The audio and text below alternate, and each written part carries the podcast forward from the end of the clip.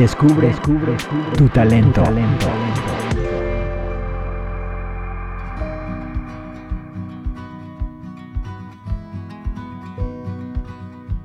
Hola a todos, bienvenidos a un nuevo episodio del podcast de la Agencia de Empleo y Fomento Empresarial de Compensar. Hoy vamos a hablar de un tema muy importante para todos aquellos que se encuentran en situación de desempleo.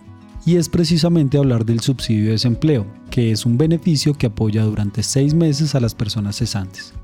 Vamos a explicar la normatividad y resolver algunas de las dudas más comunes que tienen nuestros usuarios.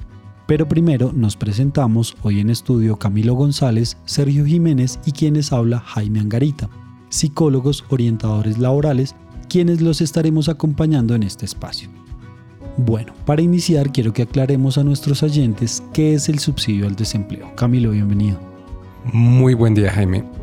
El subsidio de desempleo es uno de los beneficios del mecanismo de protección al cesante que se otorga a través de las cajas de compensación familiar y que le brinda a la persona en situación de desempleo cubrimiento a salud, pensión y una transferencia económica. Hola para todos. Es importante mencionar que este subsidio de desempleo está regulado por el marco normativo de la Ley 1636 de 2013 y la Ley 2225 de 2022. Bueno, teniendo en cuenta que hubo una reforma a la ley recientemente y que los beneficios para la población cesante han tenido modificaciones, quiero que les contemos a nuestros oyentes cuáles son los beneficios a los que se puede acceder cuando aplicamos al subsidio al desempleo en la actualidad. Los beneficios del subsidio al desempleo son principalmente tres.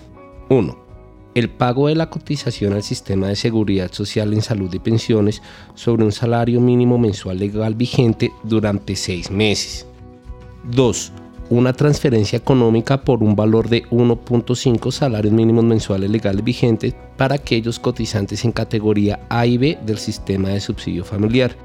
Y tercero, el acceso a la ruta de capacitación en los diferentes servicios de la Agencia de Empleo y Fomento Empresarial de Compensar. Es importante aclarar que la transferencia económica a la que se refiere Sergio por un valor de 1.5 salarios mínimos mensuales legales vigentes será entregada hasta por un periodo de cuatro meses de la siguiente manera.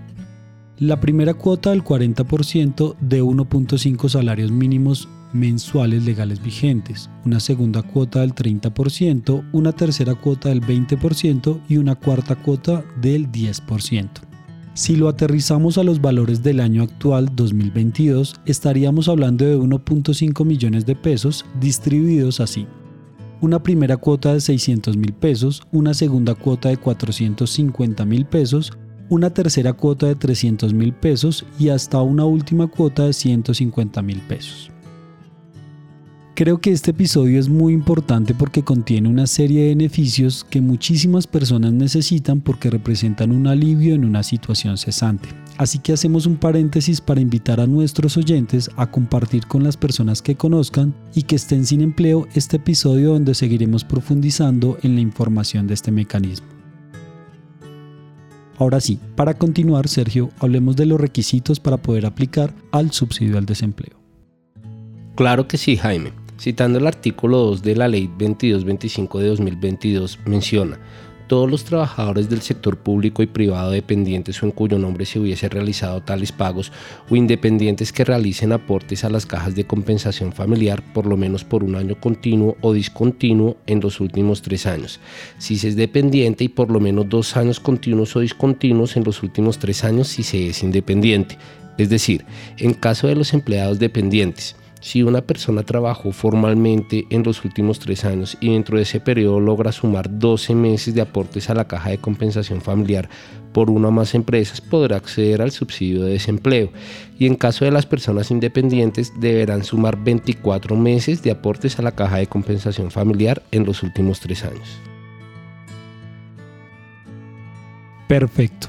Entonces, de acuerdo a lo que dice Sergio, serían 360 días para empleados dependientes y 720 días para independientes en los últimos tres años, sin importar que los aportes hayan sido continuos o discontinuos. Por ejemplo, si yo trabajé en una temporal cuatro meses, después seis meses en una empresa y posteriormente otros dos meses en otra, ¿podría aplicar? Jaime, sí. Si sumas 360 días o más de aportes a la caja de compensación familiar dentro de los últimos tres años, podrías aplicar. Lo que debes tener en cuenta es contar los últimos tres años en el momento de postularte. Es decir, si vas a aplicar octubre de 2022, debes hacer las cuentas desde noviembre de 2019. Sergio, muchas gracias por tu aclaración. Camilo, una vez la persona hace sus propios cálculos y tal vez crea que cumple los requisitos, porque muchas veces no tenemos claros nuestros periodos exactos de aportes, ¿qué otros requisitos debe tener en cuenta? Jaime, muchas gracias por tu pregunta. Creo que es uno de los puntos que más les interesa a nuestros oyentes. El primer requisito es estar cesante, sin ningún tipo de ingresos, pensión o renta mensual. El segundo es no estar afiliado como cotizante a una EPS o caja de compensación familiar. El tercero es estar inscrito en la agencia de empleo de la caja de compensación familiar. Y el cuarto es no haber recibido el beneficio del subsidio de desempleo, Ley 1636 del 2013, o subsidio de emergencia, Decreto 488 del 2020, durante los últimos tres años. Listo, Camilo. Si una persona cumple con todos los requisitos que mencionaste y quiere postularse, ¿cuál es el paso a seguir? Lo primero es aclarar cuál fue la última caja de compensación familiar a la que la persona perteneció. Es decir, yo pude haber cotizado 11 meses con CAFAM, caja de compensación, pero el último mes trabajé con otra empresa que me afilió y cotizó a compensar.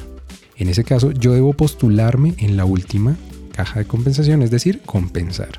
Una vez tenemos esta información, en el caso de nosotros como compensar, la persona debe reunir tres documentos. El primero es la certificación de terminación del contrato laboral de su última vinculación, indicando fecha de retiro firmada por empleador.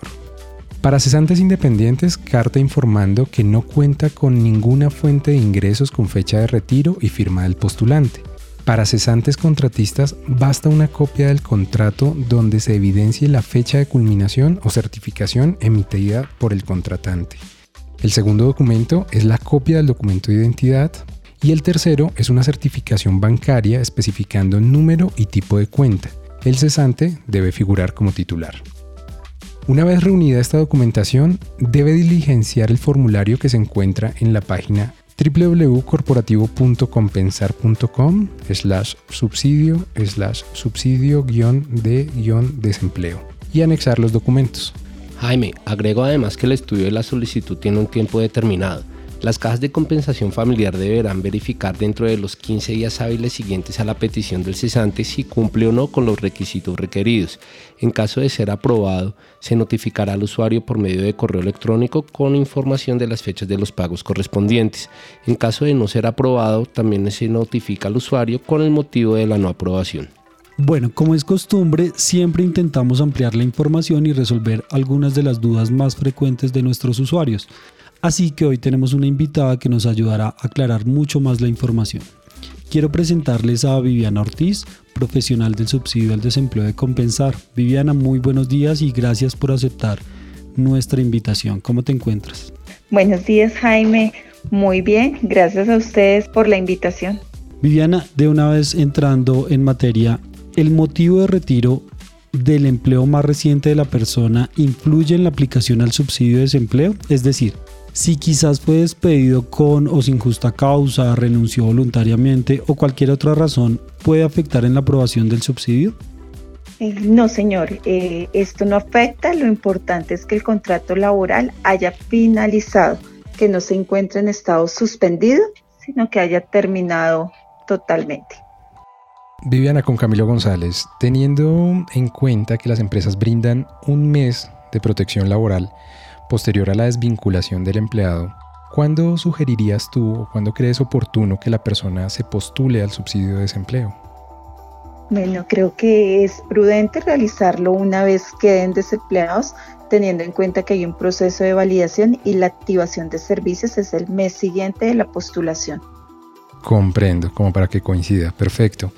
Mm, otra pregunta es, ¿qué debo hacer si consigo empleo mientras estoy recibiendo el beneficio del subsidio al desempleo?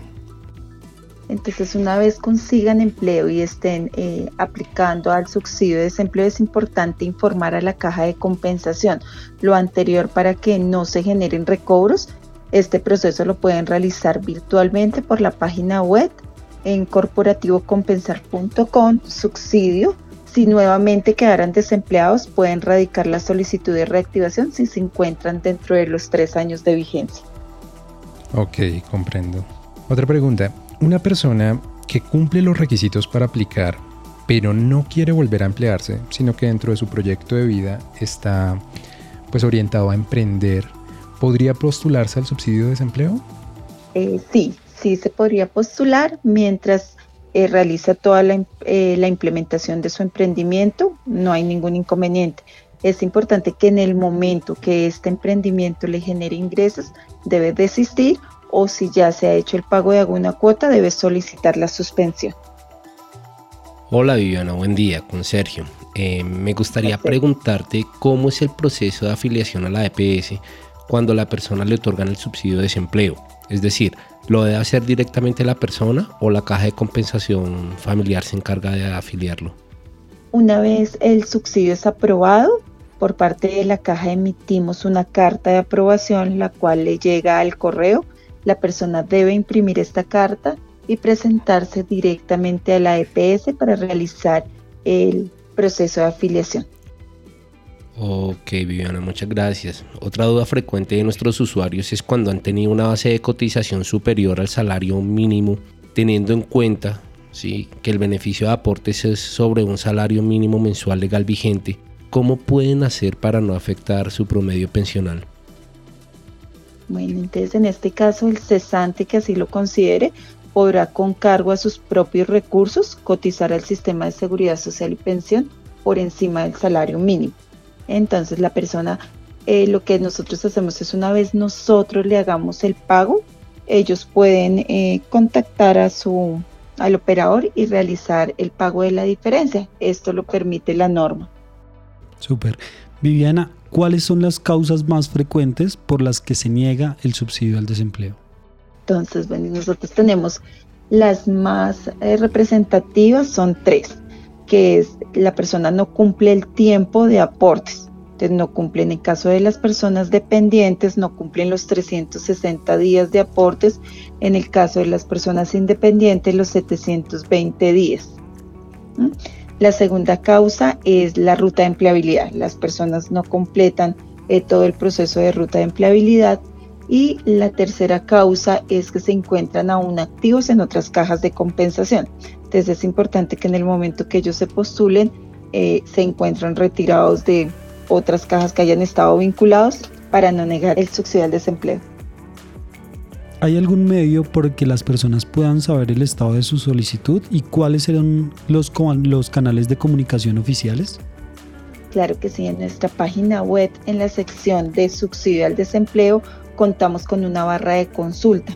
En esa barra de consulta la persona digita su número de cédula y al darle enter le genera en qué estado se encuentra, si se encuentra en estado preaprobado o si fue negado y ahí mismo le indica la causa de negación. Perfecto, y ya para cerrar, nos gustaría que les dieras a nuestros oyentes algunos consejos para el momento en que quieran postularse al subsidio al desempleo. Claro que sí, mira, es importante que los documentos que se carguen al momento de la postulación sean legibles y se encuentre toda la información completa, que validen que compensar sea su última caja, que los datos suministrados, tanto el correo como el número celular, sean correctos, dado que todas las notificaciones se realizarán por el correo y por el teléfono celular. Perfecto, muy clara la información Viviana, muchísimas gracias por aclarar estas inquietudes, seguramente van a ser muy útiles para nuestros oyentes. A ustedes muchas gracias por la invitación. Viviana, muchas gracias y muchas gracias compañeros por este espacio y recuerden que pueden ampliar toda la información en nuestra página www.corporativo.compensar.com slash subsidio slash subsidio guion de guion desempleo, en donde incluso hay una sección de preguntas más frecuentes. Bueno, de esta manera finalizamos nuestro episodio agradeciéndoles una vez más a todos nuestros oyentes por escucharnos y a ustedes Camilo y Sergio por su valiosa información. Para mí fue un placer acompañarlos, recuerden escuchar y compartir este y todos nuestros episodios a las personas que puedan necesitarlo.